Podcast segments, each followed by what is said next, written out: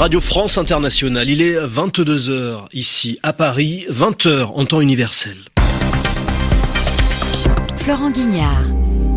Bonsoir, bienvenue dans le journal en français facile que je vous présente avec Zéphirin Quadio. Bonsoir Zéphirin. Bonsoir Florent, bonsoir à tous. Au sommaire de ce journal Zéphirin, la crise catalane encore et toujours. Avec une décision de la Cour constitutionnelle espagnole pour empêcher la proclamation de l'indépendance, elle interdit la réunion lundi du Parlement régional catalan.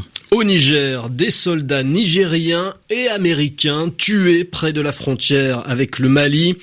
Cela fait en fait plusieurs années que les États-Unis sont présents militairement dans la région du Sahel. Et puis on dira que l'organisation État islamique perd le contrôle de Hawija. C'était la dernière grande ville irakienne aux mains des djihadistes. Enfin, le prix Nobel de littérature, il est attribué cette année à l'écrivain britannique Kazuo Ishiguro.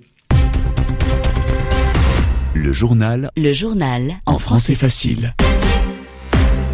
C'est décidément l'impasse en Espagne entre les indépendantistes catalans et le pouvoir central de Madrid-Florent. Et quand on est dans une impasse, Zéphirin, c'est qu'on se retrouve face à un mur sans savoir comment sortir. Eh bien, c'est un peu ce qui se passe en Espagne. Comment sortir de la crise provoquée par le référendum de dimanche dernier sur l'indépendance de la Catalogne?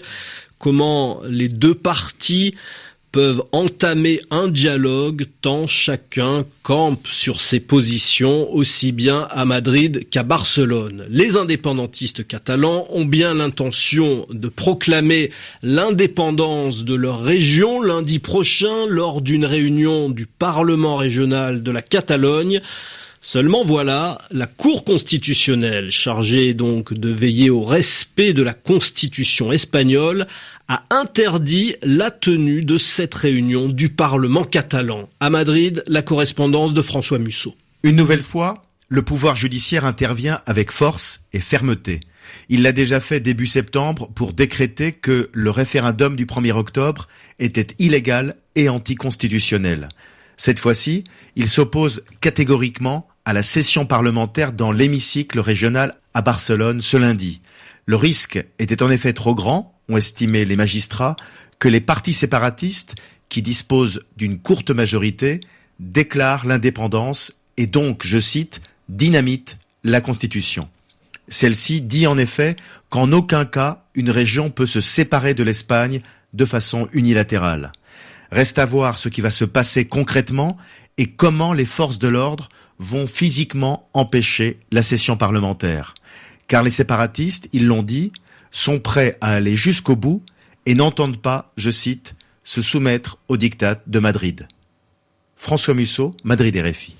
Et cette crise catalane, Florent, commence à inquiéter les milieux économiques. Une banque, la cinquième plus grande banque espagnole, a décidé aujourd'hui de déménager son siège à Barcelone actuellement pour le transférer à Alicante, une ville plus au sud, qui n'est pas en Catalogne.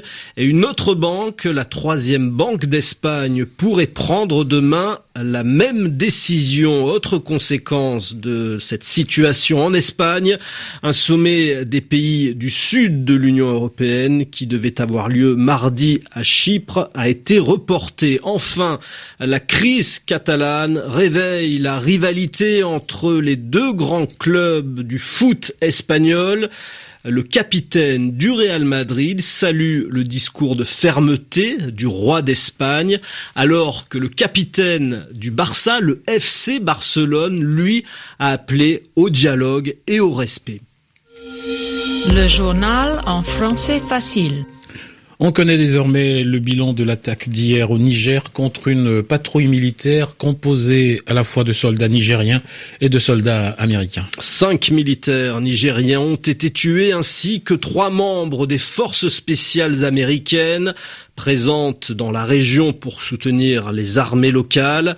Cette attaque a révélé au grand public la présence au Sahel des forces armées américaines. Et pourtant, les États-Unis sont bien dans la zone depuis le début des années 2000 pour lutter contre les mouvements terroristes. Olivier Four. Des soldats américains sont présents dans la zone depuis le début des années 2000 avec la fameuse initiative Pense à elle. Chaque année, un exercice d'envergure très médiatisé est organisé par les États-Unis, l'exercice Flintlock qui s'est déroulé à plusieurs reprises au Niger. C'est la partie visible des activités des forces américaines en Afrique. Ensuite, il y a l'activité des forces spéciales, le SOC Africa, un récent rapport officiel évoquait 1700 commandos sur l'ensemble du continent. Leur mission, contrer le terrorisme régional, remettre à niveau les forces locales, veiller aux intérêts des États-Unis et à la protection de leurs ressortissants. Africom estime qu'un millier de terroristes appartenant à différents groupes opèrent dans la zone Sahel-Sahara. La méthode, accompagner les partenaires locaux au Mali, au Niger, au Nigeria, au Tchad, au Burkina Faso, en Mauritanie, soutenir l'effort logistique et en matière de renseignement au profit des forces de la région et enfin construire des capacités militaires adaptées pour qu'elles soient réellement employées sur le terrain. Par exemple, le Pentagone a fourni en 2015 deux petits avions Cessna ISR destinés au renseignement. Les Américains ont formé des équipages nigériens et ces systèmes ont encore été utilisés récemment en opération. Olivier Four, une victoire supplémentaire et symbolique en Irak contre l'organisation État islamique. La ville de Hawija a été libérée par l'armée irakienne. C'était la dernière grande ville en Irak tenue par les djihadistes qui ne contrôlent en Irak plus qu'une bande de territoire peu peuplée à la frontière avec la Syrie. Awidja avait été conquise il y a trois ans par le groupe État islamique. L'armée irakienne a mis deux semaines pour reprendre la ville. Écoutez euh, le sous-officier Ahmed Bassem des forces d'intervention rapide irakiennes. La situation sur le terrain est excellente. Nous avons repris le centre-ville et certains quartiers en périphérie. Nous avons également repris tous les ponts de la ville. Il nous reste désormais la dernière phase. Nous allons poursuivre les combats sur un autre front, celui du désert de la province d'Alambar, dans l'ouest de l'Irak. C'est le désert qui s'étend entre Mossoul et la ville d'Alambar jusqu'à la frontière syrienne.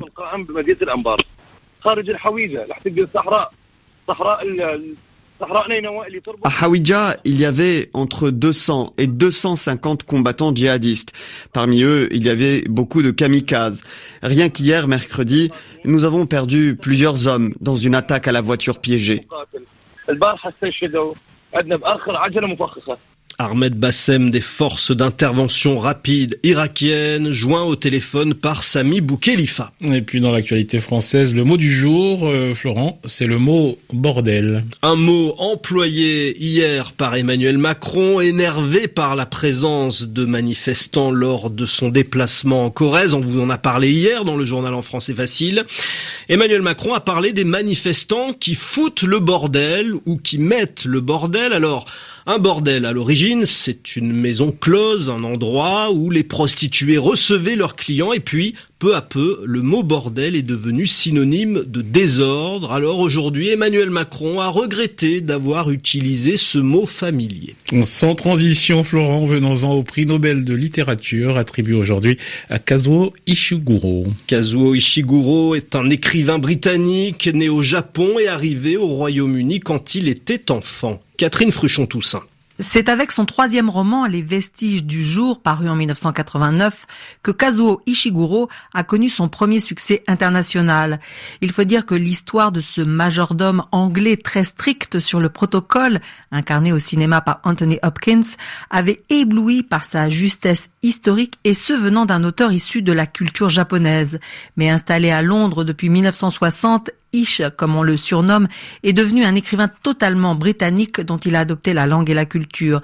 Cela dit, ses livres, sept romans et un recueil de nouvelles, ne sont pas tous empreints de repères géographiques et temporels. Au contraire, l'auteur aime cultiver les univers flous et jouer avec les genres, comme dans le jazz dont il est féru, pour preuve les textes qu'il écrit pour la chanteuse Stacy Kent. Insaisissable donc, c'est aussi cette singularité qui a plu au comité Nobel. Si on mêle Jane Austen et Kafka, on obtient Kazuo Ishiguro, a commenté la secrétaire perpétuelle du jury. Un heureux mélange pour celui qui devient donc le 29e lauréat anglophone du prix Nobel de littérature, doté de 9 millions de couronnes suédoises, soit environ 937 000 euros. Catherine Fruchon Toussaint, fin de ce journal en français facile que vous pouvez retrouver sur le site de RFI Savoir, 22h10 à Paris.